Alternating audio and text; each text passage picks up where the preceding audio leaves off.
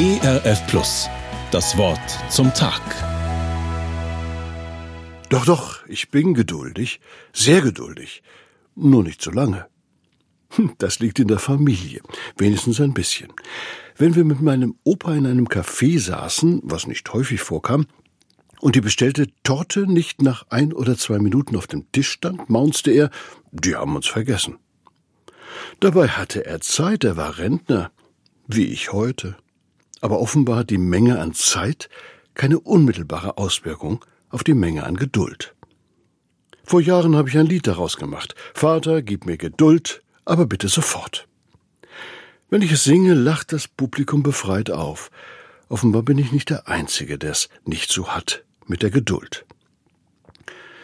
Muss ja auch gar nicht mehr sein. Es geht ja alles so schnell heute. Früher hast du einen Brief geschrieben, den Umschlag zugeklebt, ihn zum Briefkasten getragen, nächste Lehrung morgen um 16.45 Uhr, und dann hast du auf die Antwort gewartet. Wenigstens zwei Tage musstest du einkalkulieren, meistens mehr.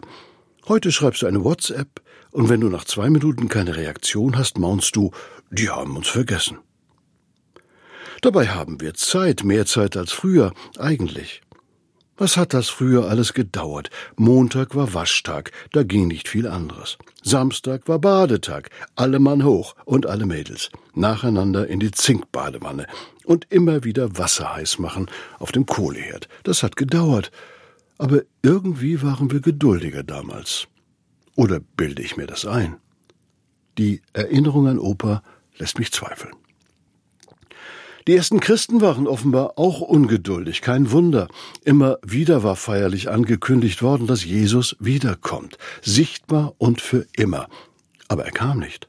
Tag um Tag war vergangen, Monat um Monat, Jahr um Jahr. Hätten sie damals schon gewusst, dass wir fast 2000 Jahre später immer noch warten würden, sie wären verrückt geworden. Dabei kannten sie ihre Bibel und die Erkenntnis, Tausend Jahre sind vor dir, Gott, wie der Tag, der gestern vergangen ist. Gott schaut nicht auf die Uhr, er hat gar keine. Er ist ewige Gegenwart. Also seid geduldig, wartet und zweifelt nicht. Er kommt, wie im Herbst der Frühregen kommt.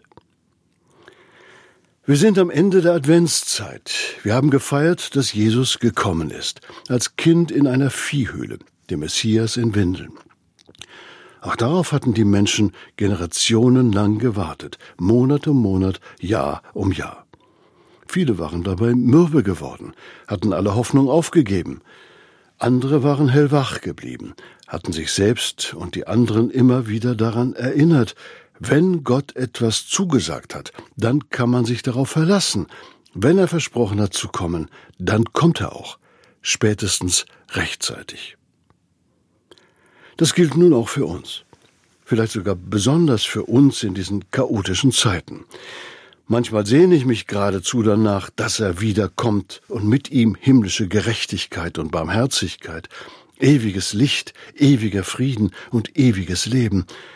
Darum will ich ihn erwarten und hellwach bleiben und vertrauen. Und ich will beten, dass dieses Vertrauen lebendig bleibt. Und ich will die letzten Worte der Bibel immer wieder hören und weitersagen. Jesus spricht und verspricht, ja, ich komme bald. Und ich will mit der Gemeinde antworten, Amen, komm, Herr Jesus. Und dabei nie vergessen, dass er unsichtbar längst da ist und seine Gnade, die Zusage gilt. Die Gnade des Herrn sei mit euch allen. Das Wort zum Tag. Mehr auf erfplus.de oder im Digitalradio DAB. Hören Sie ERF Plus. Gutes im Radio.